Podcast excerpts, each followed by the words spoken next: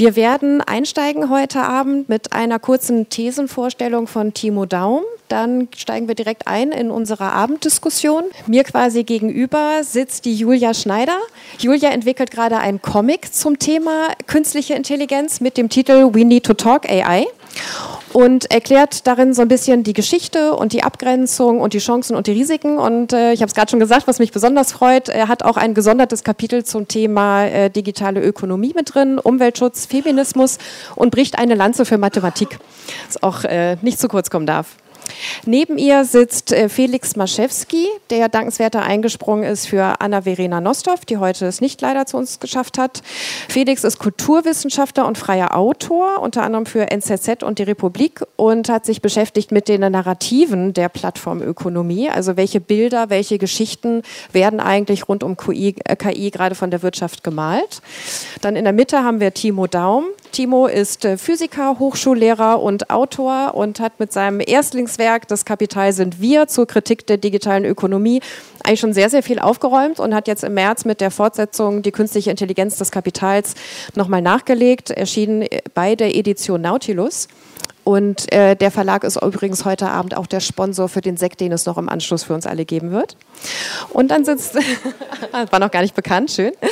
Äh, und rechts von mir sitzt Caroline Wiedemann. Caroline ist Journalistin und Soziologin und hat zur Subversion in Zeiten der Informatisierung promoviert und äh, beschäftigt sich über äh, beschäftigt sich mit dem Thema Machtmaschinen, Migration, Utopien und Protest. Schreibt unter anderem für das FAS Feuilleton und für das Missy Magazin. Und Caroline Wiedemann kann uns vor allem ein bisschen auch die internationale Perspektive noch mit nahe bringen, weil sie sich sehr intensiv damit beschäftigt hat, auch wie Digitalisierung in Barcelona stattfindet. So, mein Name ist Nina Galler. Ich bin Referentin für die Linksfraktion im Bundestag für die Enquete-Kommission Künstliche Intelligenz, die im September vergangenen Jahres eingesetzt worden ist. Und ja, ich würde sagen, wir starten mal direkt mit Timo. Timo, du hast uns drei Thesen mitgebracht zum Thema KI, die du uns vorstellen möchtest. Und äh, über die werden wir dann auch noch im Anschluss weiter diskutieren. Leg los. Ähm, genau. Ja, vielen Dank für die äh, Worte. Und äh, ja, vielen Dank für äh, euch, dass ihr trotz dieses schönen Wetters äh, äh, es hier zu uns gefunden habt, ähm, um euch zu informieren über ungeordnete Maschinen vom Typ B.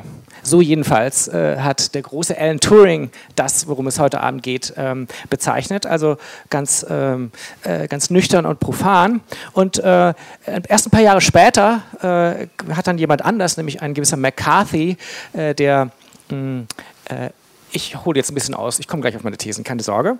Äh, als er über einen äh, Antrag, einen Forschungsantrag brütete, ähm, den er genehmigt bekommen wollte, bei dem äh, circa 20 Mathematiker, ähm, ah, okay, da hat sich gerade was getan.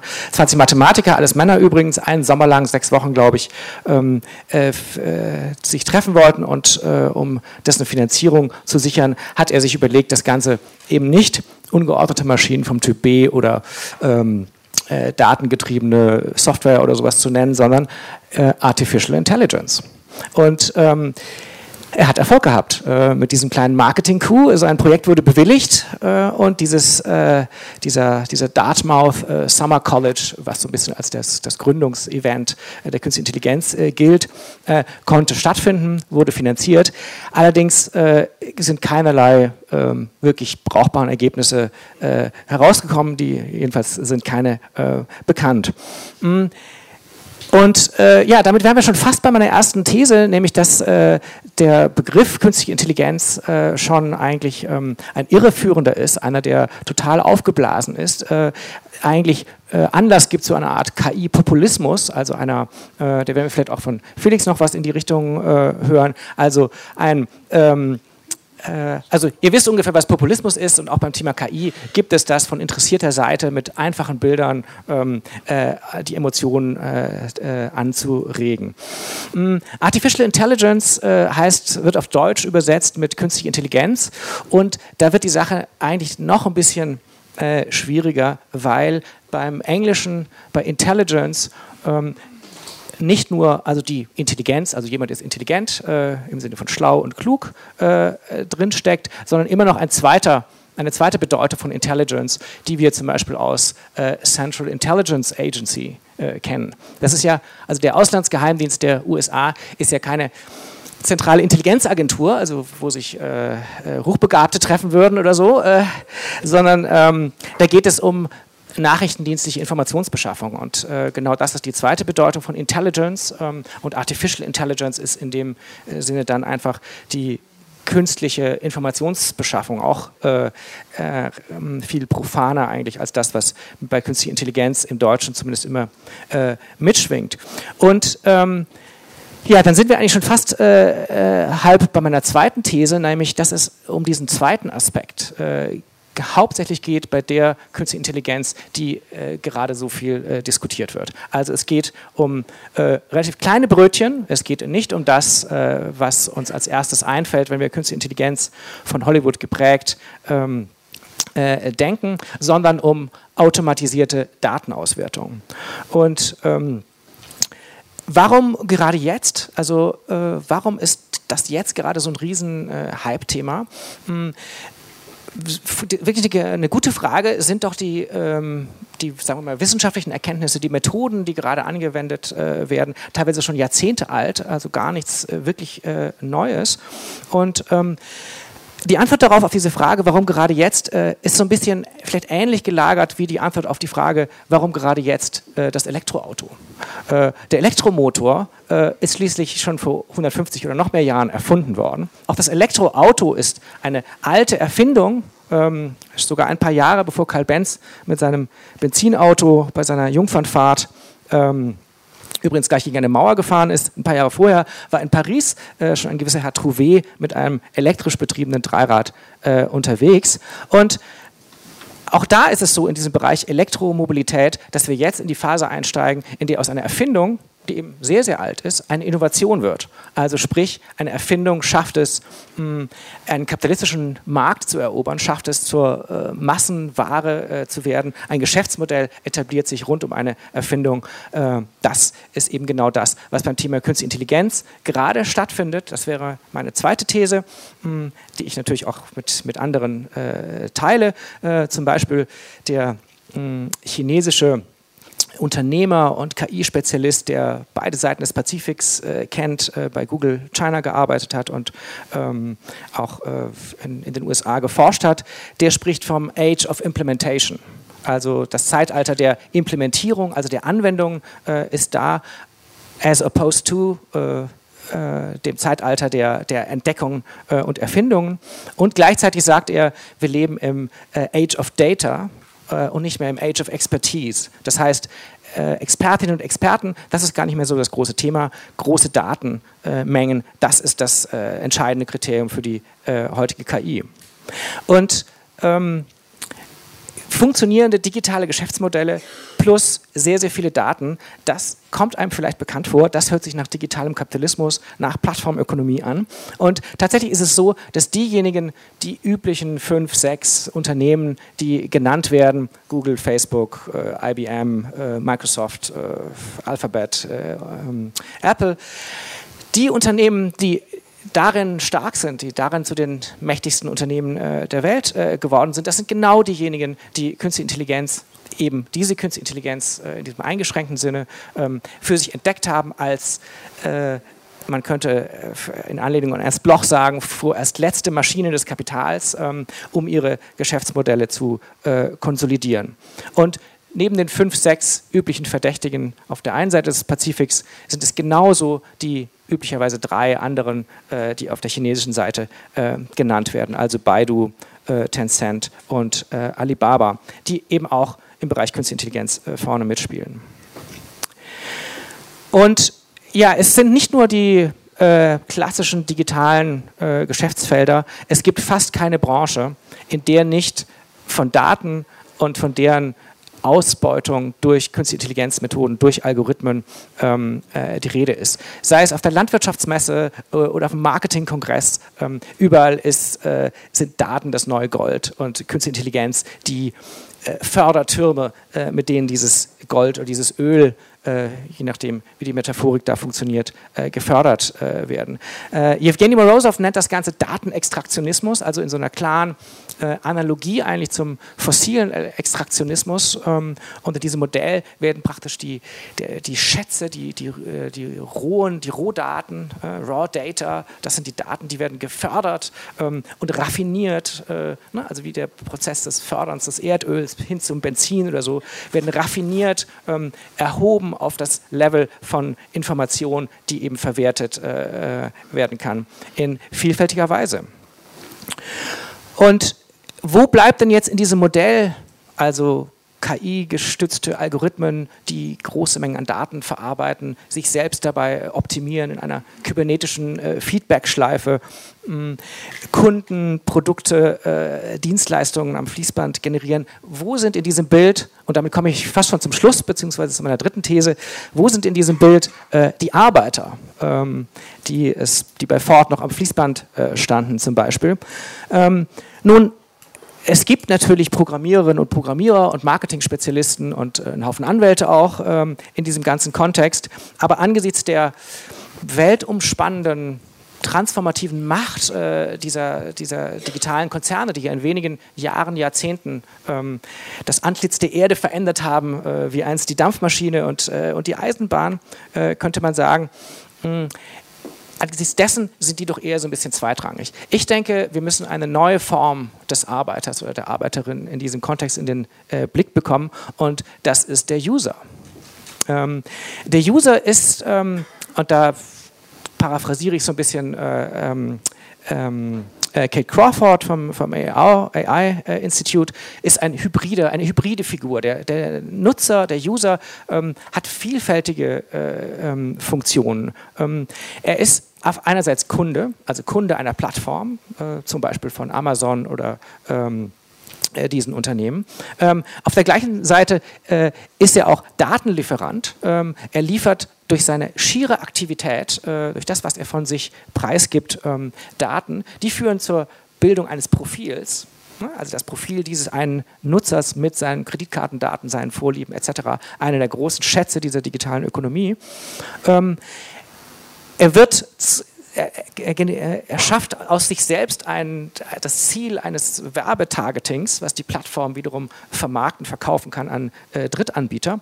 Und last but not least, äh, durch seine schiere Aktivität trainiert er die künstlichen Intelligenzen, die diese, hinter diesen Geschäftsmodellen äh, stecken, ohne dafür bezahlt zu werden, äh, äh selbstverständlich. Ähm, und äh, damit habe ich jetzt praktisch so die vier wichtigsten äh, Funktionen dieses, äh, ja, wenn man so will, neuen Arbeiters, neue Arbeiterinnen auf den digitalen Plattformen. Das war der Parforce-Ritt durch meine drei Thesen. Wunderbar. Da könnt ihr ruhig schon applaudieren, würde ich sagen.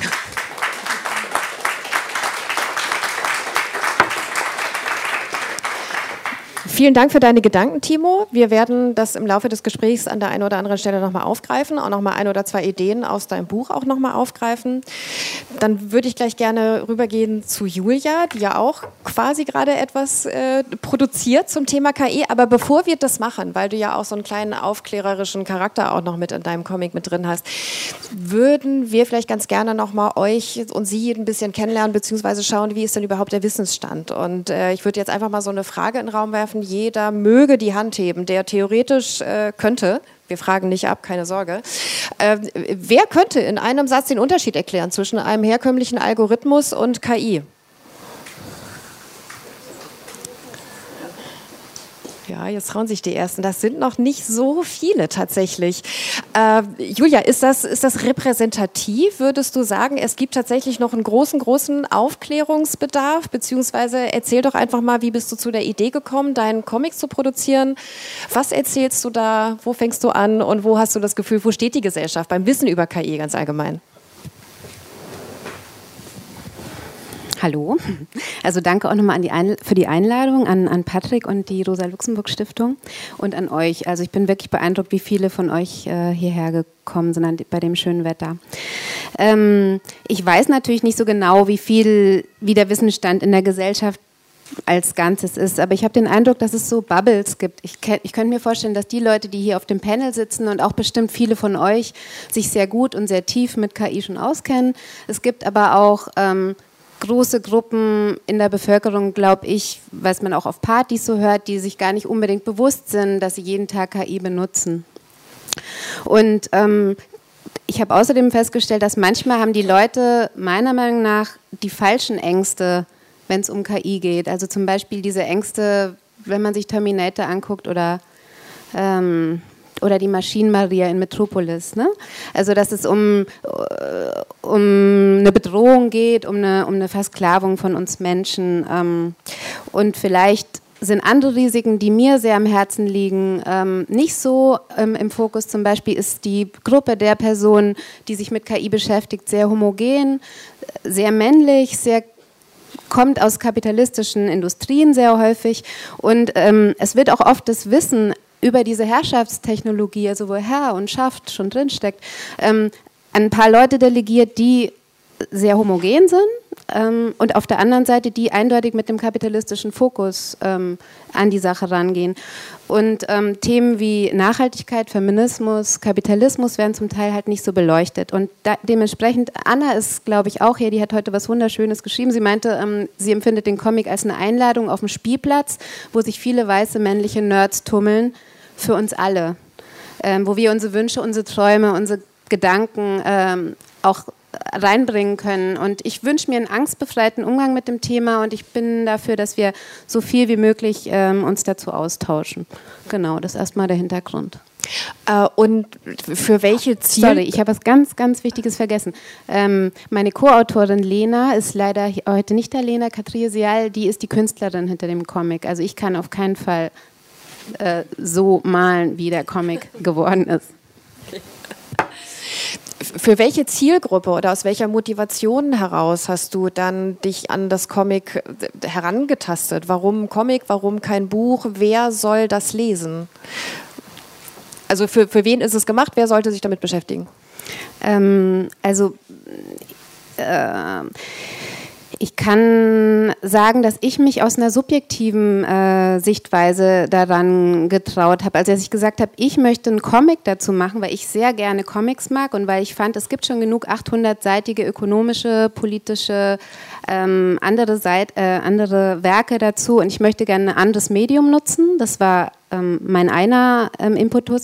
Und zusammen mit Lena, die sich noch nicht viel mit KI beschäftigt hat, haben wir wirklich so eine subjektive Reise gebaut durch das Thema mit einer Introduction, also mit einer Einführung, aber dann auch mit Chancen und Risiken, die wir persönlich sehen und zwar angesiedelt zwischen einer Menschenfreundlichkeit, aber auch einer Technikfreundlichkeit. Also wir finden auch vieles sexy. Wunderbar, dann freuen wir uns auf die Erscheinung dann in Kürze.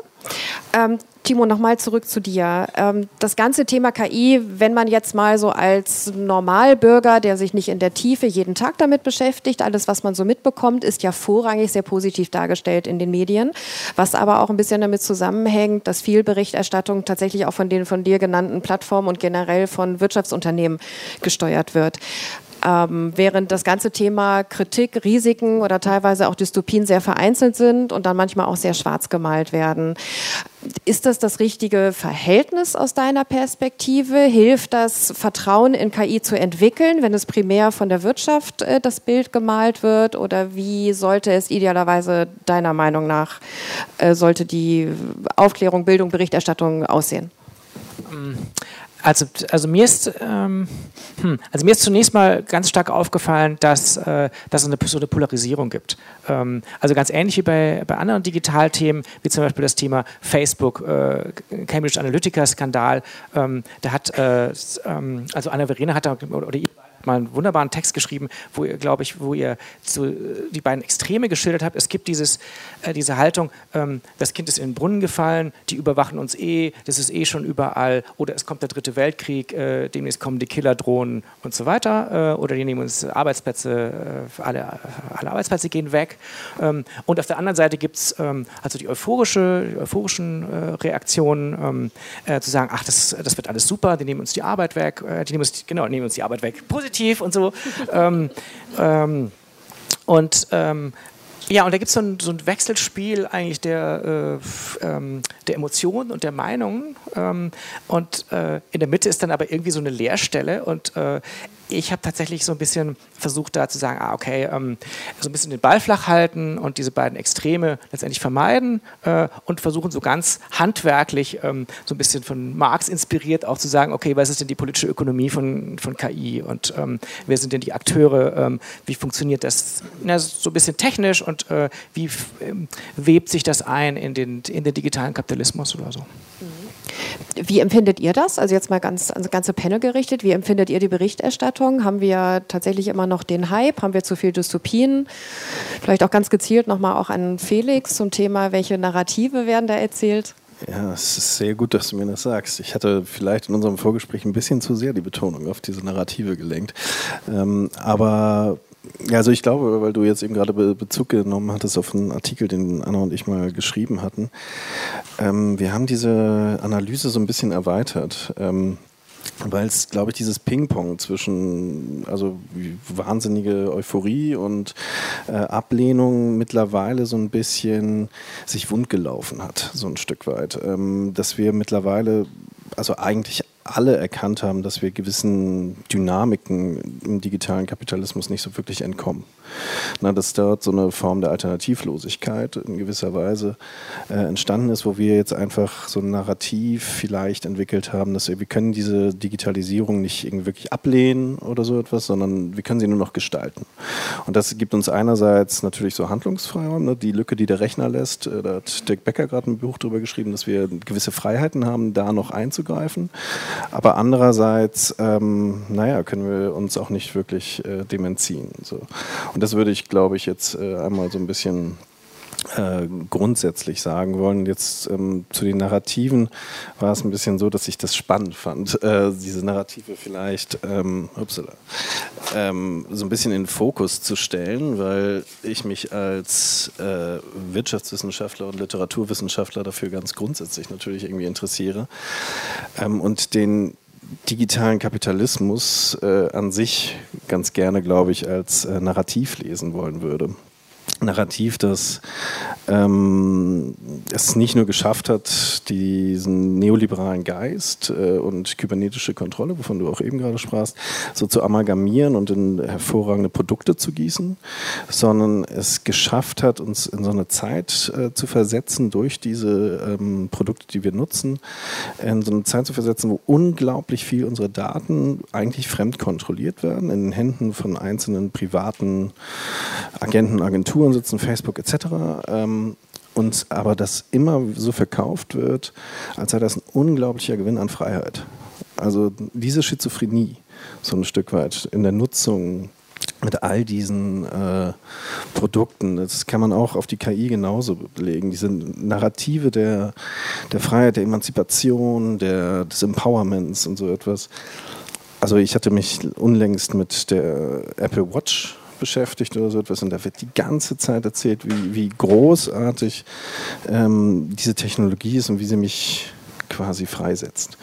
So, und ähm, dieser Pathos, dieser, dieses Narrativs, dieses, dieses Freiheitsnarrativs so ein bisschen einerseits extrem verführerisch ist, aber irgendwie so ein bisschen Fleisch am Knochen fehlt, ähm, laden wir diese, also diese Freiheitsnarrative, wenn dann gerade in Bezug auf KI, ähm, wenn dann so etwas, äh, ja, so ein bisschen Fleisch am Knochen gegeben im Sinne von, dass wir jetzt versuchen, äh, Wirtschaftsprognostik zu betreiben und dann zum Beispiel diese Entwicklungen äh, so ein bisschen genauer zu beschreiben. Ich will jetzt äh, ich hatte nämlich in meiner Vorbereitung heute, bin ich über etwas gestolpert, was in der FAZ steht. Ich hoffe, Caroline vergibt mir das. Ähm, äh, und zwar stand da so eine Prognose im letzten Jahr, ähm, wo ich das einmal erklären wollen würde, wo man merkt, wie so ein Narrativ sich niederschlägt. Ähm, und zwar, also ich zitiere wirklich, das ist eine, eine Studie der PricewaterhouseCoopers ähm, über naja, die Potenziale der künstlichen Intelligenz. Also künstliche Intelligenz ist künftig nicht nur ein zentrales Element der digitalen Wirtschaft, künstliche Intelligenz ist auch ein Wachstumstreiber. Zitat jetzt direkt aus der Studie, bis zum Jahr 2030 dürfte das deutsche Bruttoinlandsprodukt allein wegen KI um 11,3 Prozent oder 430 Milliarden Euro steigen. Good to know. Dann global äh, wird sich das also natürlich nochmal ganz anders eskalieren und zwar wird das um 15,7 Billionen äh, steigen. So, dann Christian Kirschniak mit dem schönen Titel Head of Data and Analytics Advisory äh, PricewaterhouseCoopers Europe geht davon aus, dass die KI zu Produkten und Dienstleistungen führt, die wir heute noch gar nicht kennen. Auf diesen neuen Produkten werden äh, 60 Prozent des erwarteten Zuwachses entfallen. Unglaublich spannend. Ähm, auf, also, äh, wie gesagt, ich, ich finde es toll, weil es gibt Wirtschaftssoziologen, die auf die Idee gekommen sind. Ich als Literaturwissenschaftler bin wahnsinnig dankbar dafür die sagen, Mensch, Leute, das ist eigentlich nichts anderes als Literatur, was ihr da macht. So, das sind imaginierte also Zitate, imaginierte Zukünfte, fiktionale Erwartungen, die hier jongliert werden. Das hat den gleichen ontologischen Gehalt wie Literatur oder der neue Roman von Sibylle Berg oder sowas. Ähm, und da merkt man aber, wenn du diese Zahlen plötzlich hast, die machen etwas was man so eine Politik der Erwartung nennen könnte oder so etwas. Einerseits mit Ökonomen, die dann plötzlich denken, oh mein Gott, das ist ja ein Riesenmarkt, das ist ja super. Oder aber auch Politiker. Äh, du hattest es eben gerade schon gesagt, mit den Politikern, dann hauen wir plötzlich 100 äh, Professuren für KI, äh, ne, KI raus, dann 500 Millionen jetzt jedes Jahr in die KI-Forschung oder so etwas auf Basis von völlig fiktionalen also Ideen, Zahlen, wir wissen auch gar nicht, was die KI wirklich kann. Wir wissen, also dieser Markt ist nicht ansatzweise beschrieben, aber wir haben PricewaterhouseCoopers, die für uns da so ein paar Zahlen jongliert haben. Und deswegen finde ich Narrative interessant, wie sie so wirken, wie sie sich ins Fleisch der Gesellschaft so einsenken. Und das, das Spannende an Narrativen ist, glaube ich, ähm, dass sie Märkte kreieren. So, und, und was anderes ist es erstmal nichts. Und das können die Geschichtenerzähler aus dem Silicon Valley, Elon Musk oder sowas, perfekt. Ähm, aber ähm, naja, ich glaube, wir sollten diesen digitalen Kapitalismus an sich gerade nach diesen Rhetoriken, nach diesen Metaphern zum Beispiel und nach diesen Narrativen halt dekonstruieren.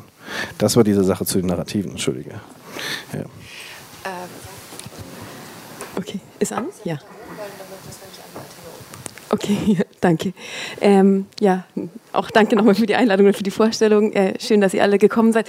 Ich würde auch ähm, vielleicht da direkt anknüpfen an das, was Felix gerade gesagt hat.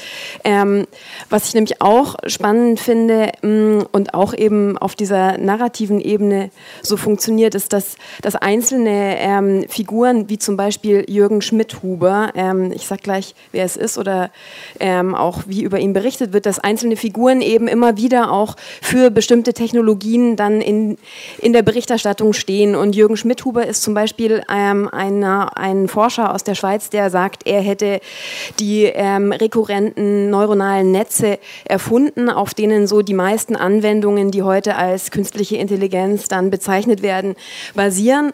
Und ähm, die New York Times beispielsweise schreibt dann in einem Artikel vor ein paar Jahren äh, Headline, wenn ähm, die künstliche Intelligenz erwachsen ist, wird sie Jürgen Schmidhuber Huber ihren Vater nennen. Und so wird dann aber auch so sowas aufgegriffen, das verbreitet sich und damit wird aber gleichzeitig auch diesem Schmidhuber und eben so einzelnen Leuten wie ihm ähm, auch so eine Deutungshoheit darüber gegeben, was denn künstliche Intelligenz ist. Er wird immer wieder eingeladen, er wird befragt, er taucht in all den großen, also in der Wirtschaftsberichterstattung in Deutschland immer wieder auf, ähm, bei den großen Veranstaltungen, die so die Wirtschaft eben macht zu dem Thema und, ähm, und verbreitet dort sein Intelligenzverständnis. Das ist ein rein ähm, funktionalistisches es ist.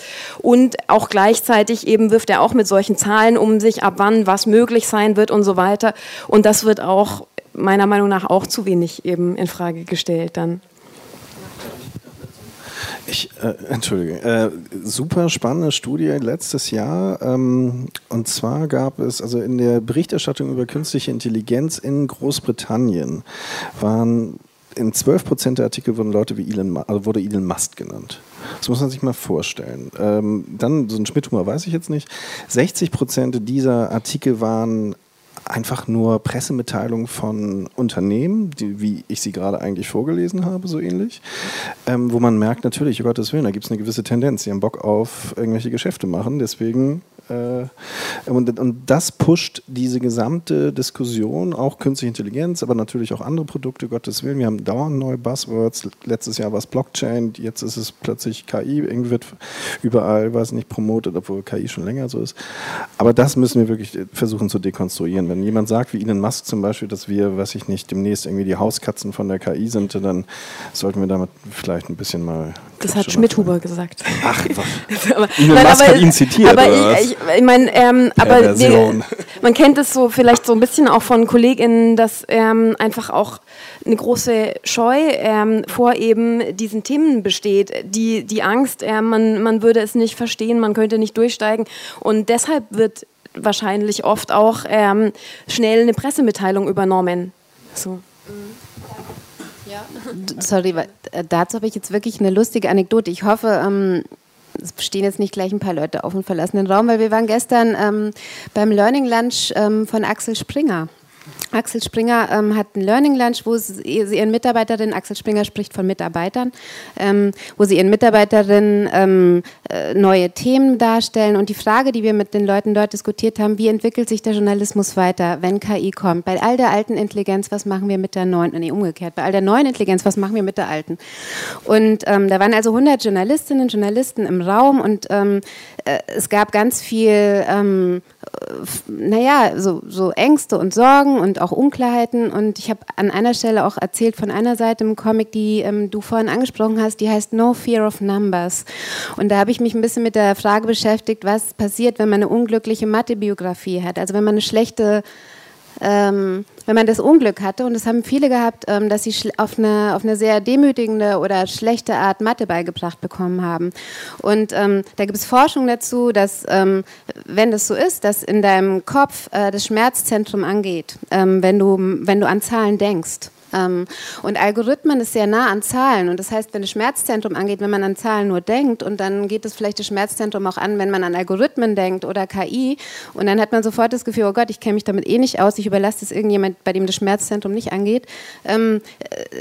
Dann gab es im Raum so ein, oh ja, so ging es mir auch, ähm, Raunen, ja, und das fand ich ganz interessant. Also ich finde darüber, also das ist wirklich so ein Movens, ne, also äh, dieses Schmerz, also das sollte uns nicht davon abhalten, diese wichtige Technologie zu diskutieren und nicht nur Leute, die sich mit Mathe schon immer gut ausgekannt haben. So. Ja, das finde ich nochmal einen ganz guten Impuls. Ähm, und tatsächlich ist es so, eben weil viele Menschen das nicht ver verstehen, worum geht es dabei überhaupt, weil KI natürlich auch nicht sichtbar ist, weil auch die Unterscheidung zu dem, was bisher auch mit normalen Algorithmen möglich war, auch einfach nicht sichtbar und transparent ist, ist es auch so ein wahnsinnig gutes Verkaufsargument. Und äh, es gab neulich auch äh, verschiedene Studien, die auch nochmal herausgefunden haben, viele Startups, die mit KI argumentieren, machen gar keine KI. Oder auch viele, ja, auch sogar leider Kommunen und Städte und öffentliche Anwendungen, das sind einfach, das sind Algorithmen und keine KI. Aber es verkauft sich so wahnsinnig gut gut, weil es ist einfach ein Milliardenmarkt. Wollen wir vielleicht mal eine Demystifizierungsrunde machen? Also mal die Frage an euch alle, was kann KI denn tatsächlich, wo stehen wir in der Entwicklung? Okay, okay ich, vers ich versuche mal darauf äh, drauf zu antworten, aber zunächst vielleicht noch einen launigen Kommentar zu dem, was, äh, was hier ähm, schon gesagt worden ist. Ähm, ich nehme Wetten an, äh, wann der Erste kommt, der KI als Schulfach fordert. Ähm, mal gucken, ob, das noch, ob wir das noch erleben. Ja, na gut. genau. Ähm, ja, äh, ich habe ja das Stichwort kleinere Brötchen backen äh, schon mal genannt und ähm, ich denke tatsächlich, dass, äh, ach, vielleicht noch eine, noch eine Sache, diese Idee, ähm, ach, die nächste Generation der KI, ähm, die werden uns übertreffen und die werden uns vielleicht höchstens noch als unsere Haustiere dulden, das ist, ähm, ich glaube, von Jeffrey Hinton oder einer der Klassiker, also schon aus den 60ern oder so, äh, hat das schon, also, also alles, alles gab es irgendwie schon ähm, und alles war schon mal, schon mal genauso verstiegen eigentlich. Ähm, und also was, äh, was denke ich tatsächlich ich, ich gebe mal ein Beispiel oder so, wo äh, KI tatsächlich äh, äh, funktioniert und, und, und zu Fortschritten führt. Äh, ähm, und das ist ähm, das Thema Sprachgenerierung und Spracherkennung.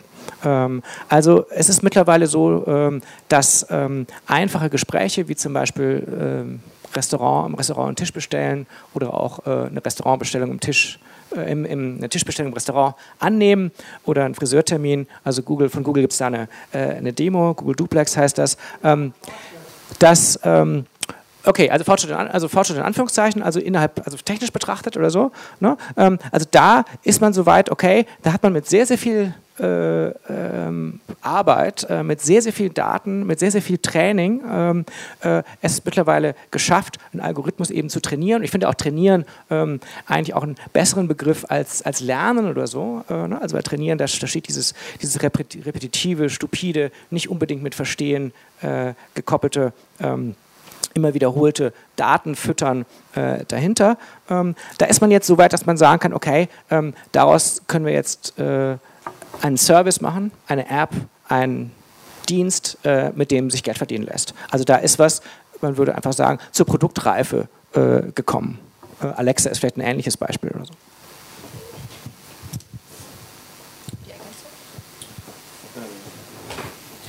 Ja, ich würde das äh, nochmal an Timos Buch anlehnen wollen. Und zwar äh, spricht Timo da sehr schön von, von schwacher KI, also Narrow AI, ähm, schlanke, enge, schwache KI. In gewisser Weise, die in, also ich finde es find eine kluge Unterscheidung, weil das heutzutage häufig, wenn, wenn wir diese Ideen von wem auch immer jetzt mit den Hauskatzen äh, jonglieren, dann äh, sind das natürlich starke KIs, die Unglaubliches leisten können, die es so einfach überhaupt nicht ansatzweise gibt. Und diese schwachen künstlichen Intelligenzen, die sind in gewissen Feldern einfach uns Menschen extrem überlegen. Es geht meistens um Mustererkennung in riesigen Datensätzen. Um was anderes geht es nicht. Das können wir Menschen in dieser Geschwindigkeit und ja in dieser Fülle auch gar nicht leisten. Und in diesen geschlossenen Kontexten sind uns diese künstlichen Intelligenzen wahnsinnig überlegen.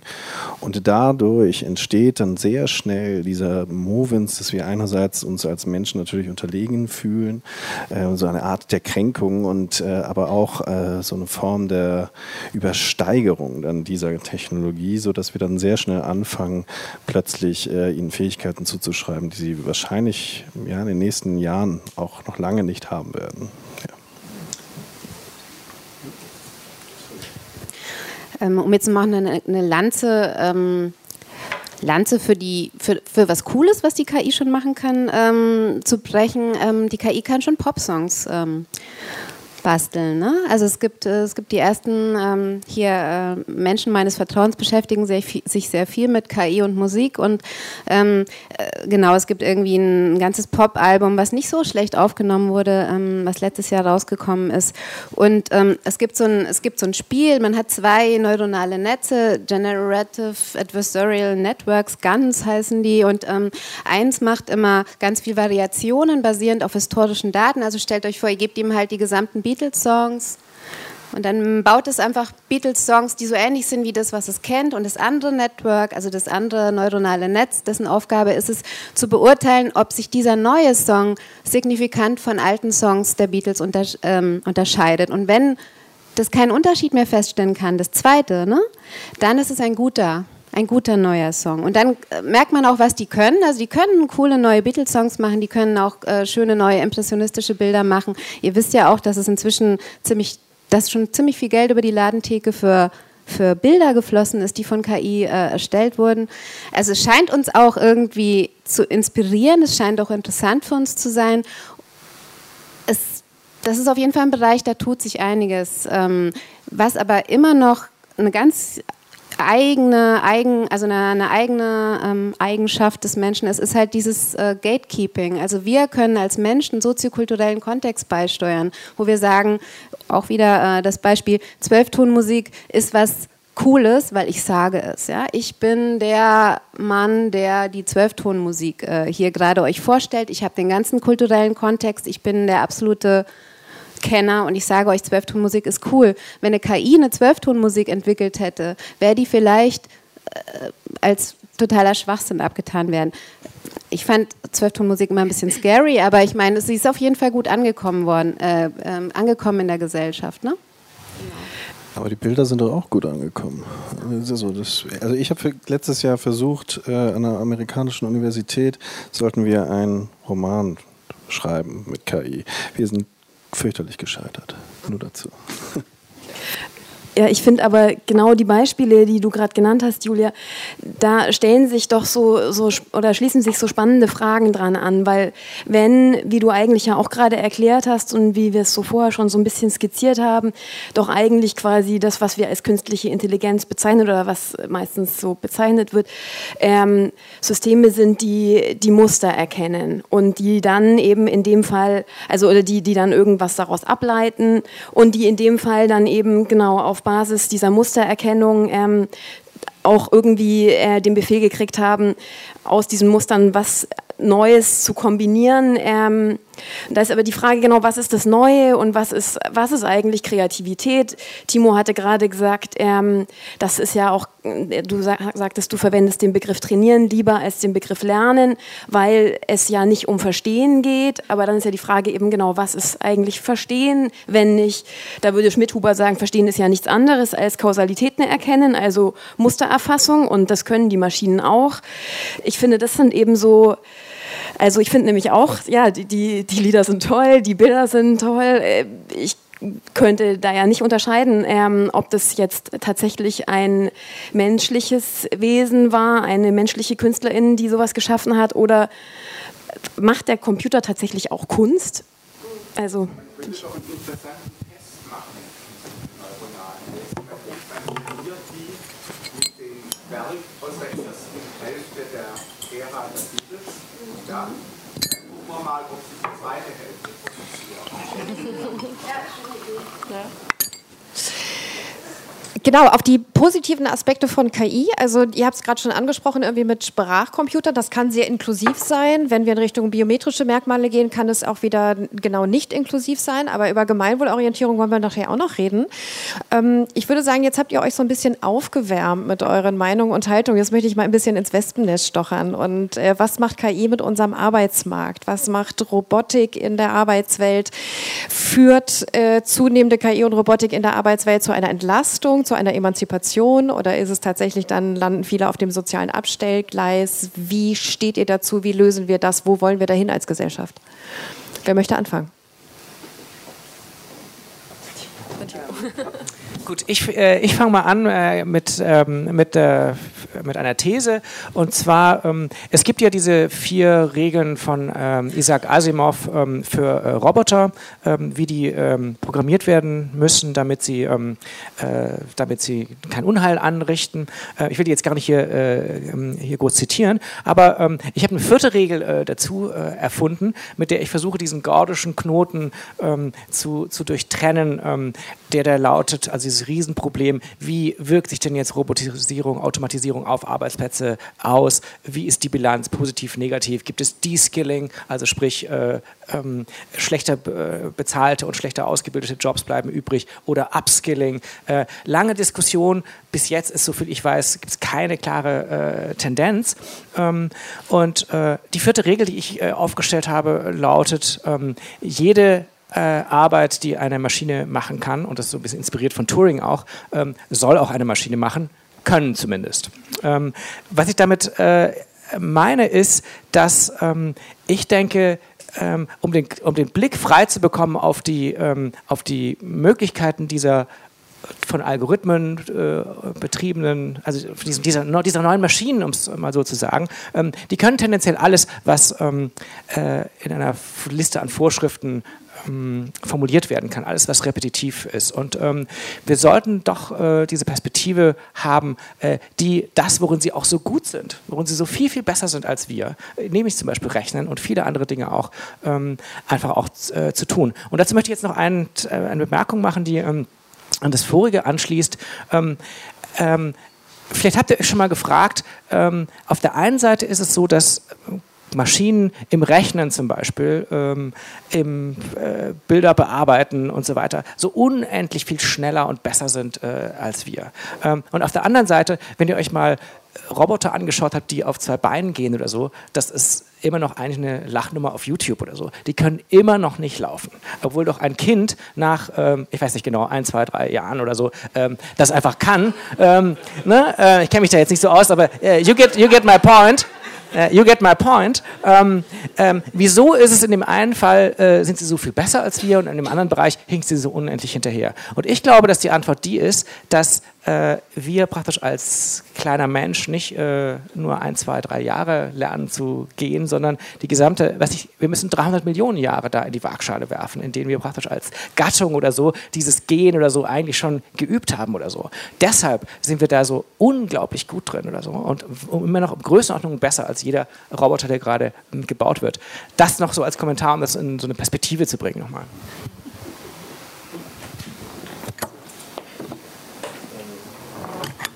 Kann nur so ein paar äh, äh, zu deiner Ausgangsfrage zu diesem Arbeitsmarkt. Ähm, ich glaube, heute kam so eine neue Studie raus der OECD, ähm, wo, also ich bin, ich habe das leider nur so überfliegen können, aber ich glaube, die Grundbotschaft war, dass es natürlich werden auch weiterhin Jobs entstehen. Der Kapitalismus ist ein sehr kreativer Freund, ähm, der zaubert immer wieder neue Arbeitsplätze her.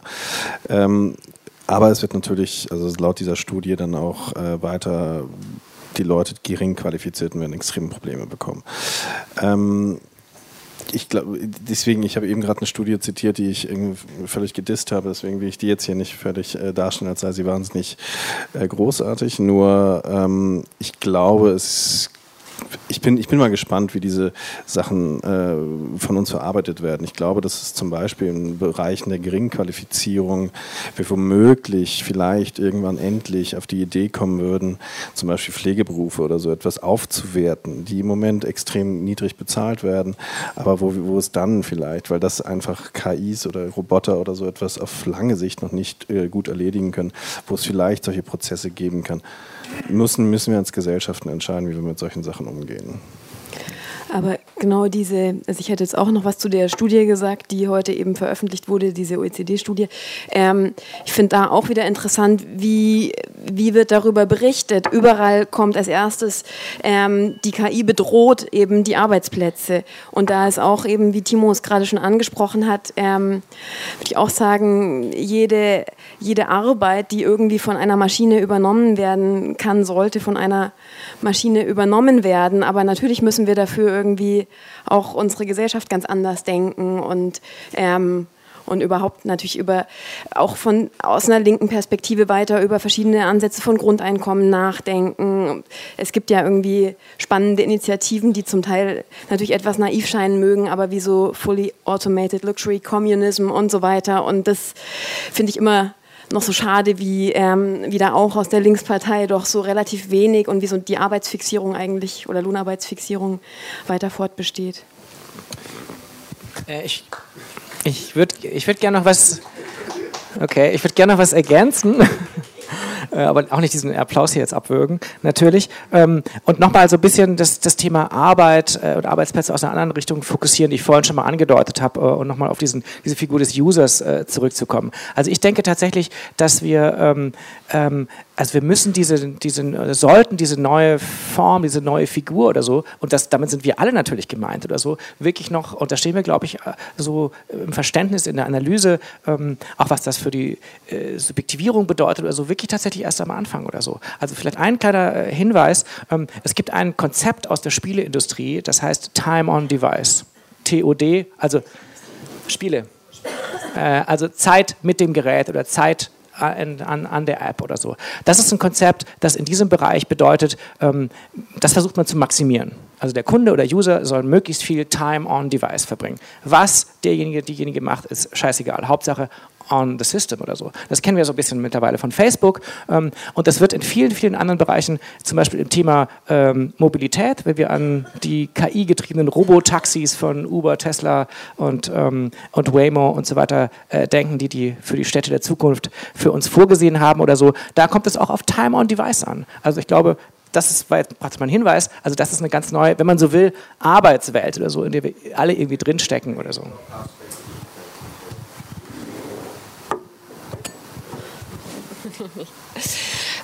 Da möchte ich nochmal nachhaken, weil ihr habt das jetzt so ein bisschen angerissen, habt gesagt, naja, es werden neue Arbeitsplätze kommen und die alten verschwinden und das ist ja eigentlich aber in unser allem Sinne und wir sollen uns nicht so sehr auf die Erwerbstätigkeit verlassen. Ähm, Wie erklärt ihr das denn jemandem, der jetzt vielleicht Mitte, Ende 50 ist und wo das Unternehmen vielleicht noch überlegt, in welche Weiterbildung wollen wir da noch investieren und was machen wir da überhaupt? Und äh, also diese, diese reale, konkrete Angst vor dem Arbeitsplatzverlust durch Automatisierung für jemanden, der jetzt älter ist als 30. Äh, also welche konkreten Lösungskonzepte gibt es da? Es ist mir manchmal ein bisschen zu schwammig zu sagen, naja, da werden schon neue Arbeitsplätze kommen und irgendwie über Weiterbildung und so kriegen wir die Leute dann schon unter. Welche konkreten Konzepte gibt es denn? Ähm, ich war mal auf einem, also genau, ich hab, bin tatsächlich auch Arbeitsmarktforscherin, habe da dann auch promoviert. Insofern habe ich mich so ein bisschen äh, damit beschäftigt.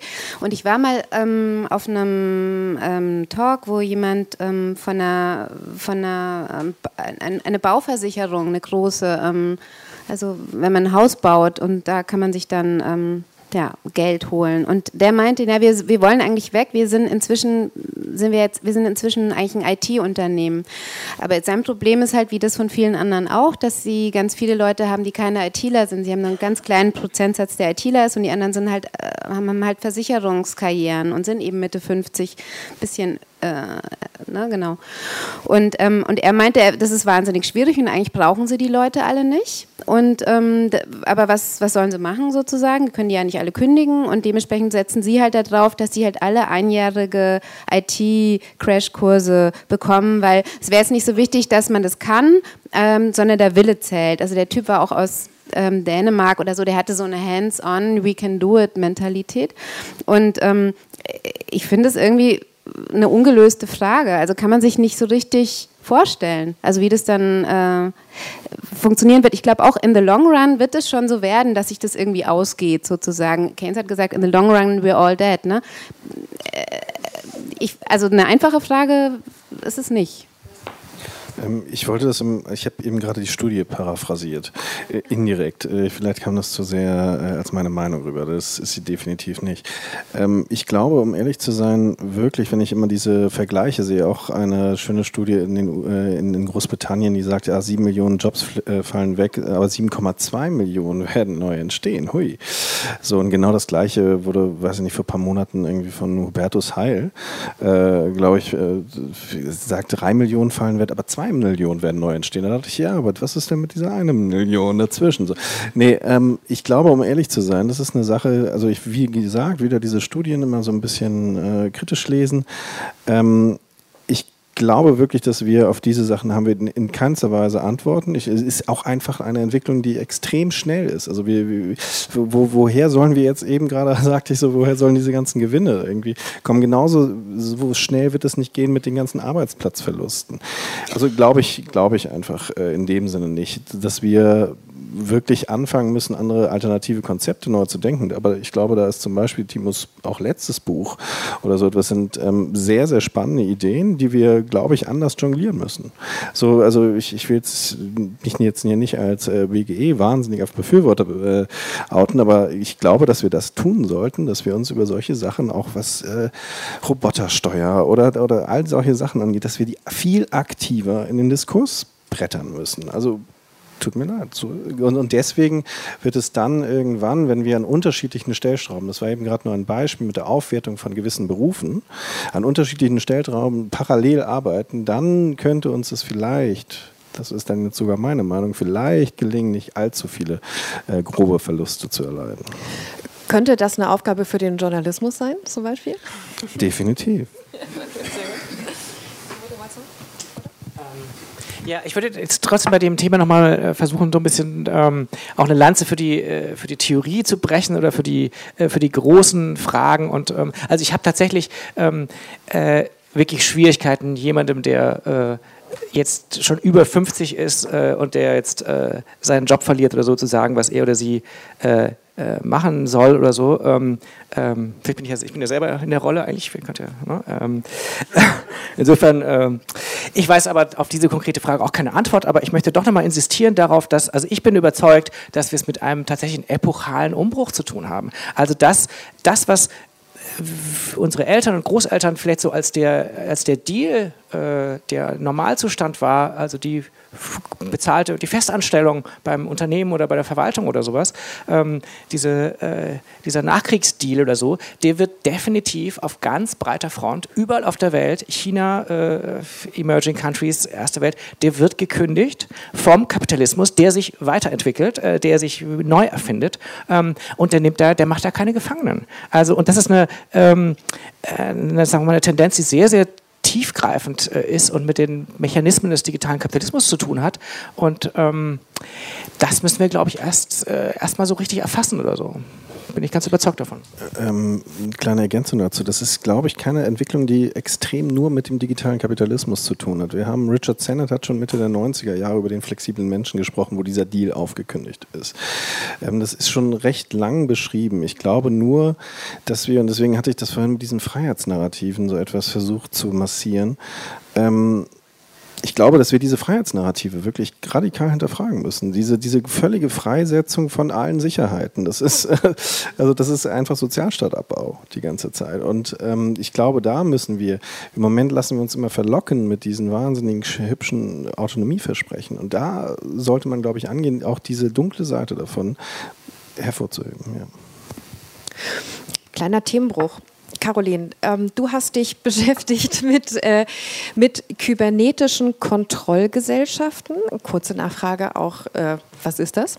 Und äh, auch nochmal mit Blick auf Chancen von KI für Demokratie, für Gemeinwohl und für Gesellschaft. Und ich habe es gerade schon angedeutet, vielleicht mal den Blick nach Barcelona werfen. Also welche, aber dann auch nochmal weitergeleitet an euch, also welche positive Beispiele haben wir denn, wo KI nicht nur dem Kapital sozusagen nützt, sondern wo KI tatsächlich heute schon ganz konkret auch dem Einzelnen einzelnen Menschen und der Gesellschaft nützen kann. Hui. Jetzt ähm, dann erstmal genau zum ersten kurz. Mm, ja, der Begriff, das klingt jetzt ein bisschen kompliziert, aber eigentlich ähm, habe ich damit jetzt auch nicht so viel anderes beschrieben oder eben Ansätze davon, was, was ähm, Timo in seinem Buch auch ausführt, was eben vielleicht hier jetzt insgesamt schon mehr als digitaler Kapitalismus dann auch diskutiert wurde. Ähm, diese Figur des äh, digitalen Arbeiters oder der ArbeiterInnen, wie du es beschrieben hast, die ausgebeutet wird, wäre da auch, ähm, spielt in, in so einer Idee von Gesellschaft eine große Rolle. Also wir können es vielleicht am Beispiel, wenn ich danach eben eh auf Barcelona eingehe, dann vielleicht auch ähm, das Gegenbeispiel, um das jetzt so ein bisschen schwarz-weiß zu malen, ähm, einer äh, sogenannten Smart City, die auch eben ja auf so ähm, KI-Technologien aufbaut, ähm, skizzieren, was eigentlich ähm, unter dem Begriff kybernetischer Kontrollgesellschaft zu verstehen ist. Das Beispiel von ähm, Songdo in Südkorea, wo eine, eine Smart City so von null auf hochgezogen werden soll und, ähm, und auch hochgezogen wird aktuell. Und, ähm, und alles, was die Menschen, die in dieser Stadt leben sollen, ähm, und genau da, da wohnen auch schon Leute, ähm, alles, was die dort tun, wird von Sensoren permanent vermessen. Alles, was sie machen, wird berecht, also wird ähm, irgendwie erfasst und dann wiederum eingespeist in, ähm, in zentrale Server. Es werden alle Daten zentral erfasst und auf Basis dieser Daten wird vorausberechnet, was sich halt als nächstes tut in der Stadt. So soll dann etwa Stau vermieden werden. Das, solche Systeme zur Stauvermeidung gibt es auch an anderen Orten oder werden schon vielfach eben auch eingesetzt oder ausprobiert. Ähm, und da in Songdo geht es aber so weit, dass eben die komplette Stadt ähm, so zentral effizienter gemacht werden soll, also zentral gesteuert, um alles effizient zu gestalten. Und was für eine Idee von Gesellschaft steckt denn da überhaupt dahinter, wenn alles nur noch besser funktionieren soll, reibungsloser? Am Ende sollen halt alle einfach pünktlich zur Arbeit kommen, schneller zu Hause sein, wieder effizient schlafen, um am nächsten Tag wieder arbeiten zu gehen. Und was so ähm, der Begriff der Kontrollgesellschaft, so wie er von Deleuze kommt, beschreibt dann eben auch, dass die Leute es auch eben freiwillig mitmachen, dass sie ihre Daten freiwillig einspeisen, dass sie sich, da sind wir bei dieser Figur, die du beschrieben hast, dass sie sich quasi auch selbst ausbeuten. Und es geht da ähm, bei dem Begriff der Kontrolle einerseits natürlich darum, dass es eben ein zentrales System gibt, das es speichert und vorausberechnet und das eigentlich keine, und das ist das Kybernetische daran, dass eigentlich keine Abweichung mehr äh, vorgesehen ist und sich alles reproduziert permanent und eben aber immer noch vielleicht schneller, effizienter abläuft. Ähm, am Ende in, im Rahmen so eben dieser kapitalistischen Entwicklung, wie wir sie beschrieben haben, einfach auch dann mehr Wert erzeugt wird ähm, und mehr Profit vor allem, wie das gerade schon äh, benannt wurde. Ähm, und genau, und dann komme ich jetzt auch mal davon weg. Ähm, also genau, oder vielleicht das Zentrale nochmal an diesem, was ich daran so problematisch finde, wie sich, ähm, wie sich so Ausbeutung und aber eben auch eine, eine Art von Überwachung, ähm, die auch eben staatlich monopolisiert ist, dann in dem Fall verbindet.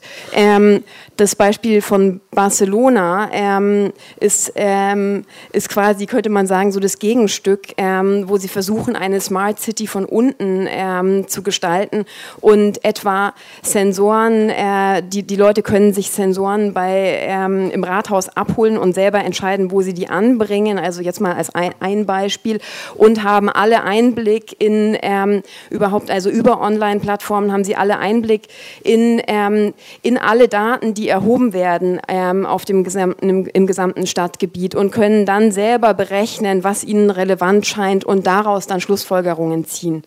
Also das jetzt, damit ich jetzt nicht so lange rede. Ähm, ich würde äh, diesen kleinen Ausflug in die Smart Cities gerne noch ergänzen durch ein Bild. Ähm, und zwar, also ich gehe mal davon aus, ihr kennt alle diese Diskussion um die Privatisierung des öffentlichen Raums. Also eine Shopping Mall zum Beispiel, die ähm, ist eigentlich Privatgelände, äh, tut aber so, als wäre sie eine Piazza, ein öffentlicher Raum. Ähm, also äh, lügt eigentlich über ihre tatsächliche, äh, tatsächlichen ökonomischen Verhältnisse eigentlich auch. Und in der Smart City wiederholt sich diese äh, Privatisierung des öffentlichen Raums ähm, bei den Daten noch ein weiteres Mal, weil diejenigen, die die Infrastrukturen und die die Daten haben und die die Smarts, die Smart sind, die Smart City Infrastruktur äh, aufbauen, denen man das am besten überlässt, weil die können das einfach. Das sind eben die IT-Unternehmen, das sind die Experten. Äh, ne? Und äh, da passiert äh, zum zweiten Mal das, dass die Daten eben in Silos sind. Dass, dass diese Smart City sieht total nach öffentlichem Raum aus, nach Smarter City, ist aber eine privatisierte Daten-City, wenn man so will. Das noch als Ergänzung vielleicht.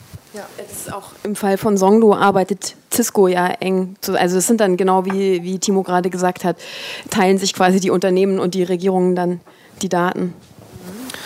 Ähm, Da gibt es äh, kleine Werbung, äh, da gibt es eine wunderbare Studie der Rosa-Luxemburg-Stiftung äh, zu, ne, zur Smarten City von Evgeny Morozov und Francesca Bria. Ich glaube, da kann man sehr viel über die beiden Sachen, die ihr gerade sehr äh, plastisch erzählt habt, über Datensouveränität und Techniksouveränität äh, lernen, wie man sich das äh, vielleicht besser vorstellen kann. Ich will noch eine kleine Ergänzung machen, weil ich selber gerade ein Paper geschrieben hatte, auch über kybernetische Gouvernementalität, haben wir das genannt.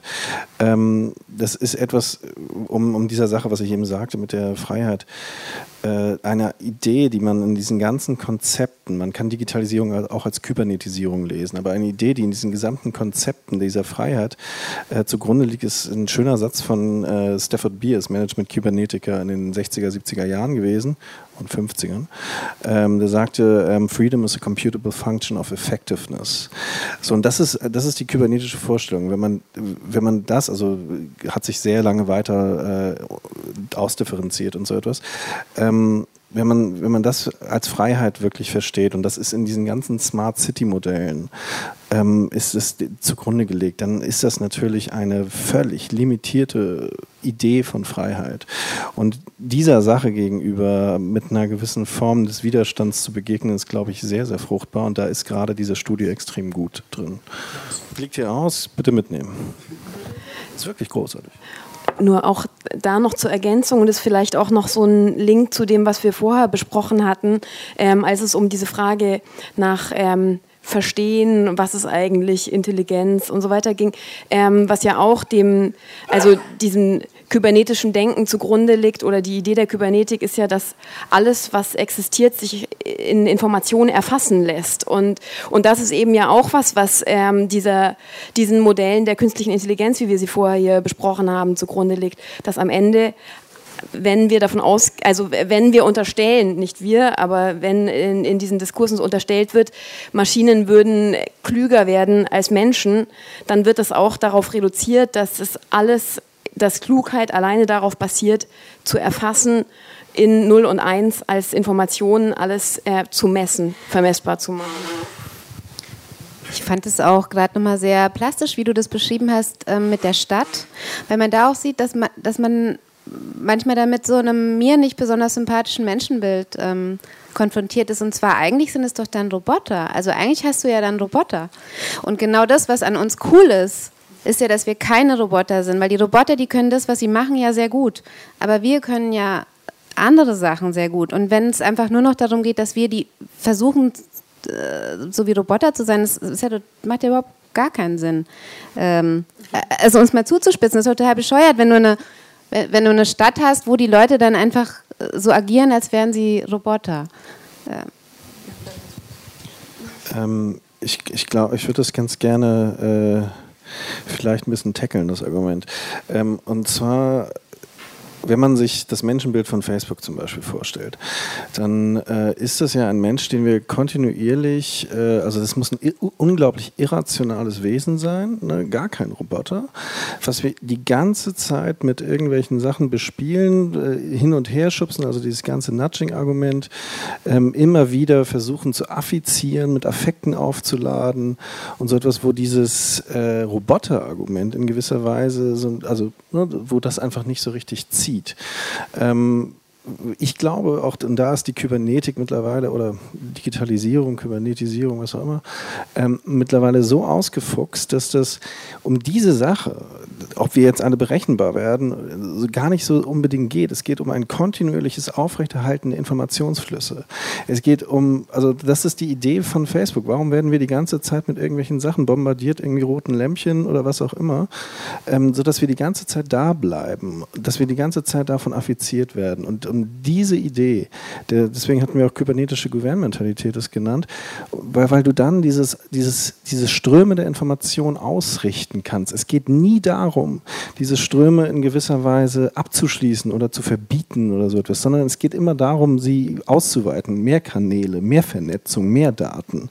Darum geht es immer. Und das ist etwas, glaube ich, was diesem, diesem Bild an, eines Roboters, ich glaube, das ist ein bisschen kurz. Ich glaube wirklich, dass wir da äh, schon Vision von den IT-Konzernen so ein bisschen als irrationale Wesen, die durchs Leben stümpern äh, und die man so ein bisschen hin und her natschen muss, angesehen werden.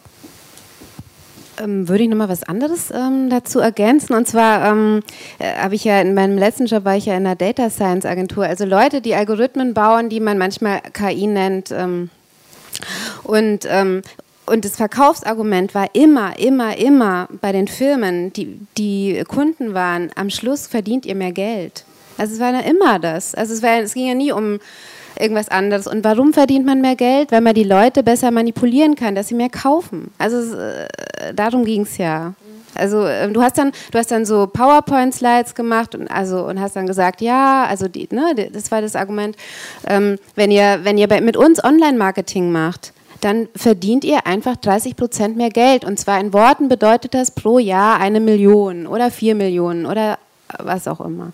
Und das war das, was dann die Kaufentscheidung für diese Algorithmen für die Data Science Firma gemacht hat. Und dahinter ist ein Menschenbild, dass Menschen berechenbar sind, dass Menschen prognostizierbar sind, dass sie wie kleine Roboter eben genatscht werden können. Also dass ich weiß sozusagen, was dich triggert. Ich weiß, ah, du hast doch, und das, ist, das zeigt ja auch, wie bescheuert das ist. Ich weiß, du hast gestern nach einem Globetrotter, bei Globetrotter nach einem Zelt geschaut, deswegen äh, habe ich diesen unglaublich schlauen Algorithmus, der dir 14 Tage lang noch Zelte zeigt. Ähm, weil du könntest ja wahrscheinlich jetzt noch 14 andere Zelte kaufen wollen. Also ähm, und daran scheitern ja doch die Data Scientists jeden Tag. Also das hört sich immer alles so wahnsinnig fancy an. In Wirklichkeit sind die Daten beschissen, die Algorithmen sind beschissen. Niemand weiß so richtig, wie man, äh, wie man einen Menschen prognostizieren kann, weil Menschen lassen sich nicht so richtig gut prognostizieren, weil sie halt leben und keine Roboter sind. Aber das Verkaufsversprechen bei Data Science ist immer, Menschen sind so ein bisschen roboterähnlich und deswegen könnt ihr total viel Geld verdienen, wenn ihr sie, wenn ihr ganz viel Daten sammelt und sie prognostizieren könnt. Mhm. Ich würde noch eine Replik vielleicht von dir zulassen. Das ist gerade ein sehr schönes Gespräch, was ihr habt. Ansonsten würde ich gleich ganz gerne auch noch mal ins Publikum schauen und fragen. Also ähm, klar. Ähm, also, ich habe zwei verschiedene Menschenbilder anzubieten. So, das erste war dieses Irrationale am Frontend. Das zweite ist am Backend. Und das ist eines, wo, wo der Mensch eine Art Knotenpunkt in, in Datenbanken ist, der sich kontinuierlich durch jedes Like oder was auch immer neu verändert, was aber ein natürlich berechenbares Ding ist, wo die Daten auch beschissen sind und was auch immer.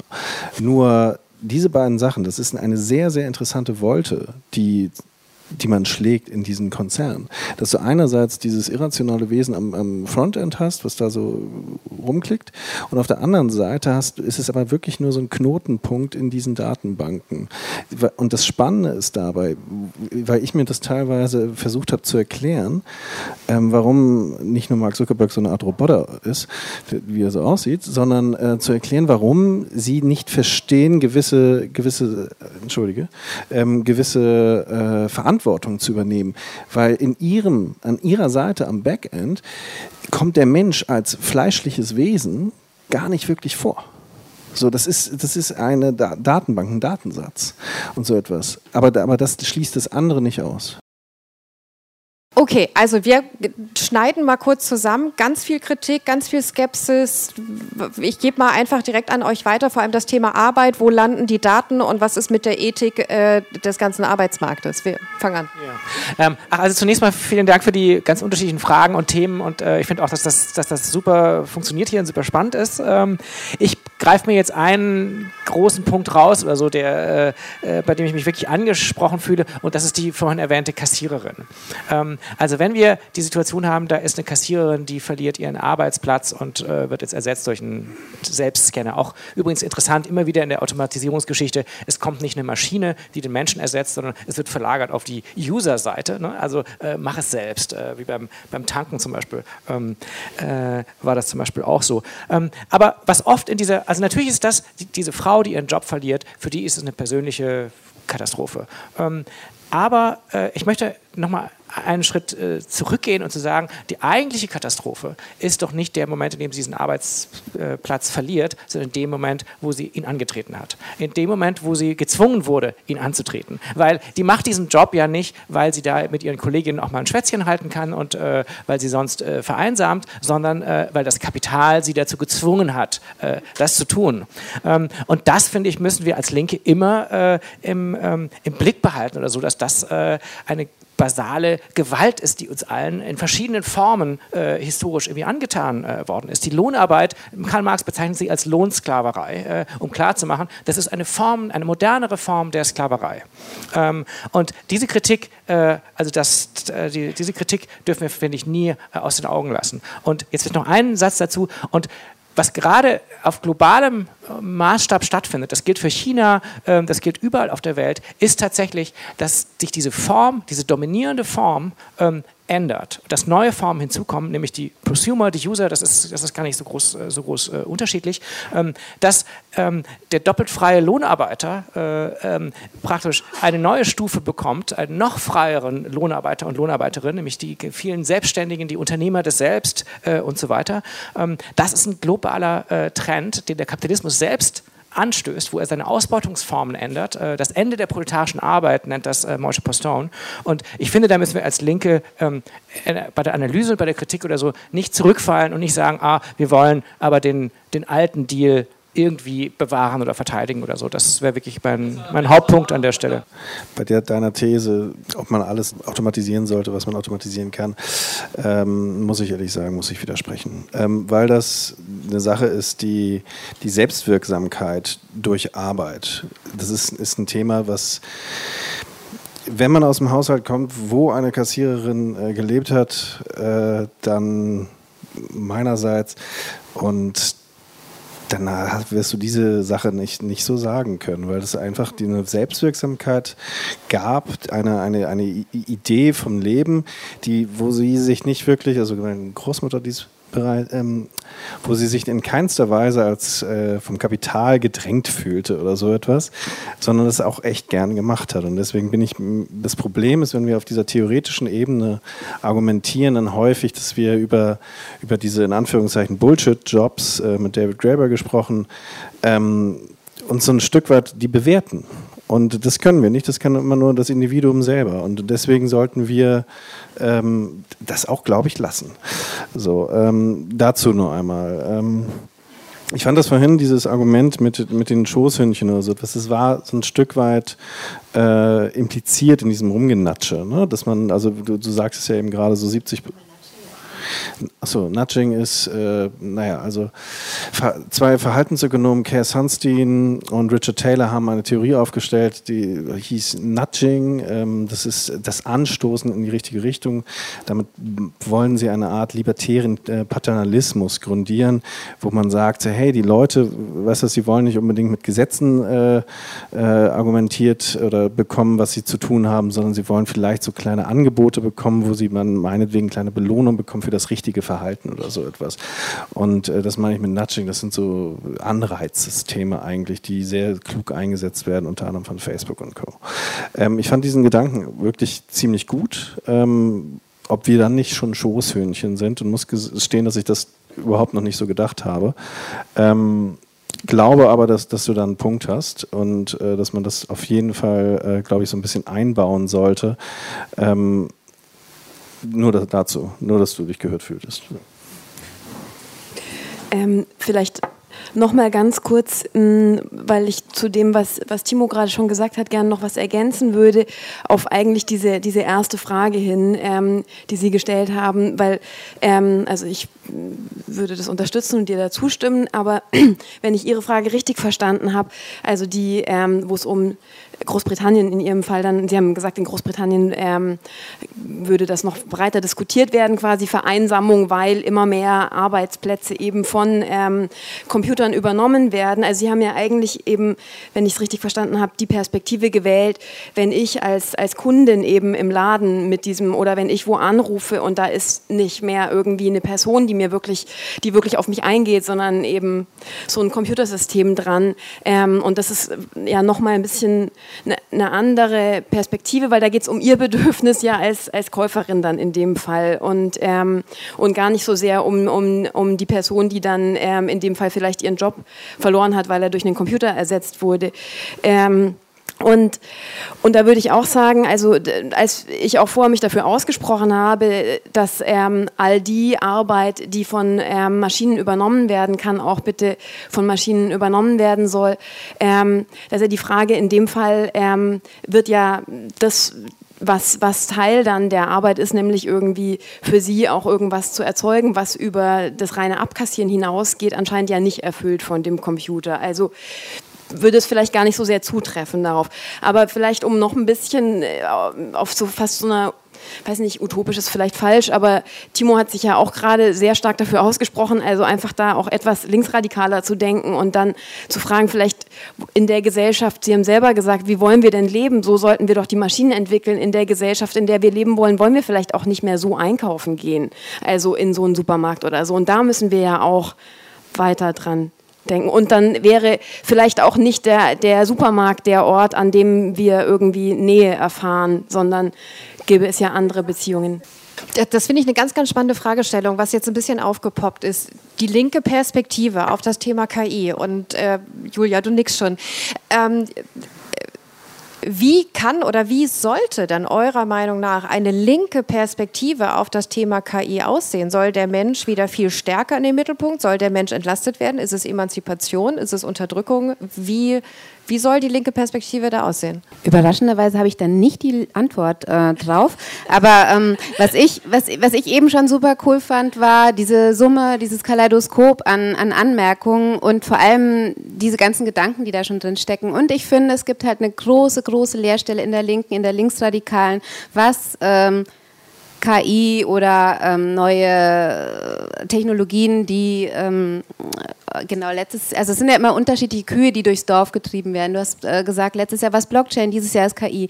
Aber ich finde, dass die Linke da hier eine Aufgabe hat, äh, da genau darüber zu diskutieren und darum müssen wir auch ringen. Und manche sagen, so ein Schwachsinn, früher war es alles viel besser, okay. Andere sagen, nee, ähm, denk doch mal an die ganzen Arbeiter, die irgendwelche Ko äh, Videos äh, löschen müssen von Facebook, wo Leute geköpft werden. Das machen ja Menschen. Und die sind danach hochgradig traumatisiert. Und das sind die sind Leute, von denen ähm, der Kollege mit dem karierten Hemd gesprochen hat.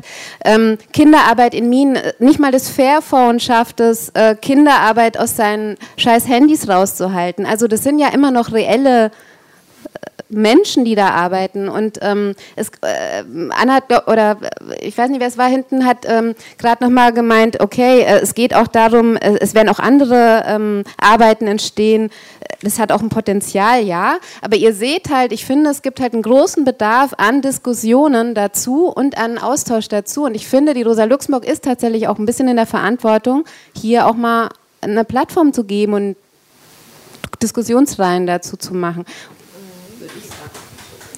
Wir haben zum Glück ja gleich nach Ende unserer Diskussion noch Gelegenheit beim Sekt hier drin oder draußen im Hof Gelegenheit nochmal ins Gespräch zu kommen, auch mit all unseren Panelisten. Also ich merke schon, wir kommen mit dem, was wir uns vorgenommen haben, bei weitem nicht durch. Ähm, wir würden jetzt tatsächlich schon so ein bisschen in die Abschlussrunde gehen und gerade auch jetzt nach diesem emotionalen Feedback, was kann man sagen, aus dem Publikum, äh, würde ich ganz gerne euch nochmal bitten, so ein bisschen zusammenzufassen. Was braucht es aus eurer Sicht, damit wir mit einer KI leben können, wollen, die dem Wohle der Gesellschaft wirklich zugutekommt? Braucht es mehr Aufklärung? Wenn ja, von wem? Und was sind konkrete Forderungen, die ihr vielleicht an die Politik habt, damit wir dahin kommen? Ähm, Wer möchte anfangen? Also eine Hand habe. Ist es okay, wenn ich mich vordränge? Ja, okay. Ähm, nee, ich, ich wollte äh, das passt nämlich, glaube ich, ganz gut. Ähm, es gibt ja im Moment extrem viel Diskussion um äh, ja, ethische KI oder ethische Algorithmen, ne, Roboterethik und was auch immer. Und wir hatten ja jetzt gerade diese High-Level-Group ähm, on AI und da ist ein interessanter Katalog irgendwie entwickelt worden, der bei weitem äh, lückenhaft ist. Ähm, auf der EU-Ebene und wenn die ganzen Unternehmen noch äh, ihren Kram dazu sagen, also es ist wirklich eigentlich eine unglaubliche Unordnung und unglaublich wenig äh, zielführendes. Und ich glaube, genau auf dieser Ebene sollten wir versuchen, einen anderen Dialog und das, was du gesagt hast, würde ich nämlich genau unterstützen, weil wir jetzt auch gemerkt haben. Hier, hier, sind, hier sind die Meinungen, hier sind die Meinungen. Ähm, wir haben einfach Diskussionsbedarf. Und da sind gerade ethische Prinzipien, die zum Beispiel rote Linien auch heißen. Wo wollen wir KI nicht einsetzen? Wo wollen wir gewisse Maschinen nicht irgendwie haben oder so etwas, sind zu diskutieren. Also das ist einfach eine Sache, die, da gibt es nämlich äh, jetzt mal im Vergleich zur High-Level Group oder so, ist gerade eine Hambacher Erklärung vom, vom Datenschützer, die auch, also vom Datenschutz äh, in Deutschland, die auch äh, genau diese ethischen Prinzipien zum Beispiel versucht haben, äh, in den Vordergrund zu stellen. Und da steht es gerade, dass es um die Freiheit des Menschen geht. Und das wird häufig vergessen. Und das ist auch, glaube ich, in der Debatte hier ziemlich äh, rübergekommen, dass unter Freiheit verstehen wir alle auch etwas anderes. Ähm, aber gleichzeitig sollten wir da versuchen, auch diese roten Linien anders zu formulieren. Um noch zwei Forderungen an die äh, Politik zu richten, jetzt jenseits dieser roten Linien, auch bezüglich gewisser Entwicklung, äh, geht es, glaube ich, äh, darum, vielleicht solche Prozesse der Interoperabilität und Datenportabilität oder so etwas ähm, in den Fokus zu stellen, wo ich glaube, glaube, dass wir die Macht dieser Konzerne auch ein Stück weit unterminieren können, ohne gleich die Keule zu schwingen, die immer nur Zerschlagung heißt. Obwohl ich dafür auch nicht unbedingt nicht bin. Ähm, okay, ich versuche jetzt mal wirklich so ein, ein Schlusswort und äh, steige ein und nehme das, das Prosumer ähm, äh, von, von Anna äh, auf. Ähm, der, der, so groß ist der Unterschied gar nicht. Also der, der User ist, wie ich vorhin schon gesagt habe, der User ist auf den Plattformen derjenige, der äh, eine, also eine vielfältige Funktion hat. Wenn man, man kann das sagen, äh, der Arbeiter oder die Arbeiterin. Ähm, aber letztendlich ähm, ist es doch irgendwie inter interessant, dass die, die Plattform stellt eine Infrastruktur zur Verfügung, auf der wir dann, man könnte auch dieses Bild vom Hamsterrad oder, oder auch, es ist, es, es ist diffiziler, also es ist wirklich eine sehr individuelle äh, Art, äh, sich darauf zu bewegen und damit schaffen wir letztendlich das, äh, ähm, äh, also die, das Refinement oder so dieses, äh, dieses Systems. Und das ähm, ähm, also wenn man, wenn man das jetzt Prosumer nennt, also sagt, okay, wir produzieren da doch eigentlich auch oder so, dann äh, zielt es tatsächlich auch auf den Kern dessen, wie die Alternative eigentlich aussehen könnte, äh, nämlich ähm, dieses, äh, weißt du, diese, diese private Aneignung durch die Plattformen von dem, was wir da, äh, und das sind ja Milliarden Menschen, von denen auf je nach Plattform äh, die Rede ist oder so, da gemeinsam leisten oder so, äh, das letztendlich zu enteignen oder so. Ne? das ist natürlich Gelegenheit, das Stichwort General Intellect, so heißt das bei Marx, zu bringen, also genau dieses äh, das ist doch eigentlich schon äh, gesellschaftlich vergesellschaftet oder so, was da läuft oder so. Ne? Es wird nur praktisch fast hinterher ex post ähm, privatisiert und, äh, ähm, und äh, privat äh, ausgenutzt. Und ähm, da würde ich jetzt noch eine Sache dranhängen. Äh, ähm, es gab schon diesen Vorschlag, wir brauchen einen CERN für die KI, also aus dieser Standortlogik heraus. Wir brauchen jetzt aber auch ganz viel, äh, äh, ne? Also irgendwie so ein, irgendwo auf der grünen Wiese sowas hinstellen, wo dann ganz viel KI gemacht wird, was dann so Geschäft gibt und so. Ähm, ich würde das, wenn ich an das, CERN denke, dann denke ich an Open Source, ich denke an Tim Berners-Lee, der HTML, das Web erfunden hat und so weiter. Ich würde einen Schritt weitergehen und sagen, ähm, warum machen wir nicht aus der Plattformökonomie sowas wie das CERN? Also ein öffentlich, eine öffentliche Institution oder so, die äh, so ähnlich wie das CERN eben äh, international, äh, meinetwegen auch äh, kommunal, rekommunalisiert, ne, ein rekommunalisiertes äh, Internet oder so. Das wäre mein Schlusswort. Ja, ich habe, das ist eigentlich so ein schönes Schlusswort. Ich weiß gar nicht, ob ich noch was ganz kurz vielleicht, genau, ist immer wieder angeklungen. Felix hat auch gerade gesagt, es sind hier verschiedene ähm, irgendwie Vorstellungen auch von dem, was wir unter Freiheit verstehen, so ein bisschen rumgegeistert, auch von dem, was wir eigentlich unter dann Menschsein verstehen im Publikum. Bei der einen Frage ähm, kam eher so ein transhumanistisches Verständnis auch zum Ausdruck von dem KI-Experten. So ähm, gleichzeitig haben wir überhaupt nicht über auch vielleicht Vorstellungen von Cyborgs gesprochen, also wie wir uns auch als Menschen ähm, tatsächlich irgendwie durch Erweiterungen auch auf der körperlichen Ebene ähm, irgendwie auch emanzipieren können von Herrschaftsverhältnissen und so weiter. Und, ähm, und ich würde eigentlich auch dann dem zustimmen, was hier kann man auch zusammenführen. Ihr habt euch dafür ausgesprochen, dass es mehr Raum für Diskussionen gibt, gerade eben linke, linksradikale Gesellschaftsentwürfe. Das ist vielleicht auch ähm, in so einem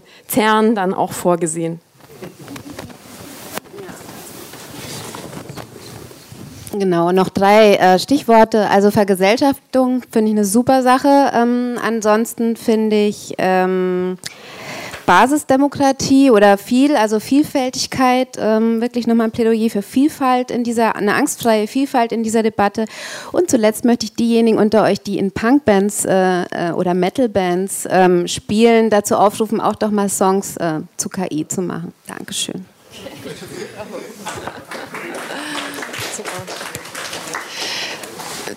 Dann würde ich fast sagen, schließen wir die Runde jetzt, überlassen alles andere oder euch jetzt ein bisschen der Meute. Ihr werdet bestimmt noch mit Fragen gelöchert. Ich danke recht herzlich, dass ihr alle da wart für eure Meinung. Ich danke der Rosa-Luxemburg-Stiftung für die Gelegenheit. Es riecht fast nach einer Fortsetzung. Ich freue mich ein bisschen, dass ihr nicht ganz so viele Forderungen an die Politik habt. Dann macht er anscheinend schon viel richtig. Ähm, ja, dann wünsche ich noch, genau, es gibt Sekt für alle und äh, es gibt vor allem auch Timos Buch vorne noch ein bisschen zum Reinschauen, Schmökern und natürlich auch zum Kaufen kaufen und allen noch einen wunderschönen Sommerabend. Vielen Dank fürs Große Empfehlung übrigens für das Buch, ist wirklich gut.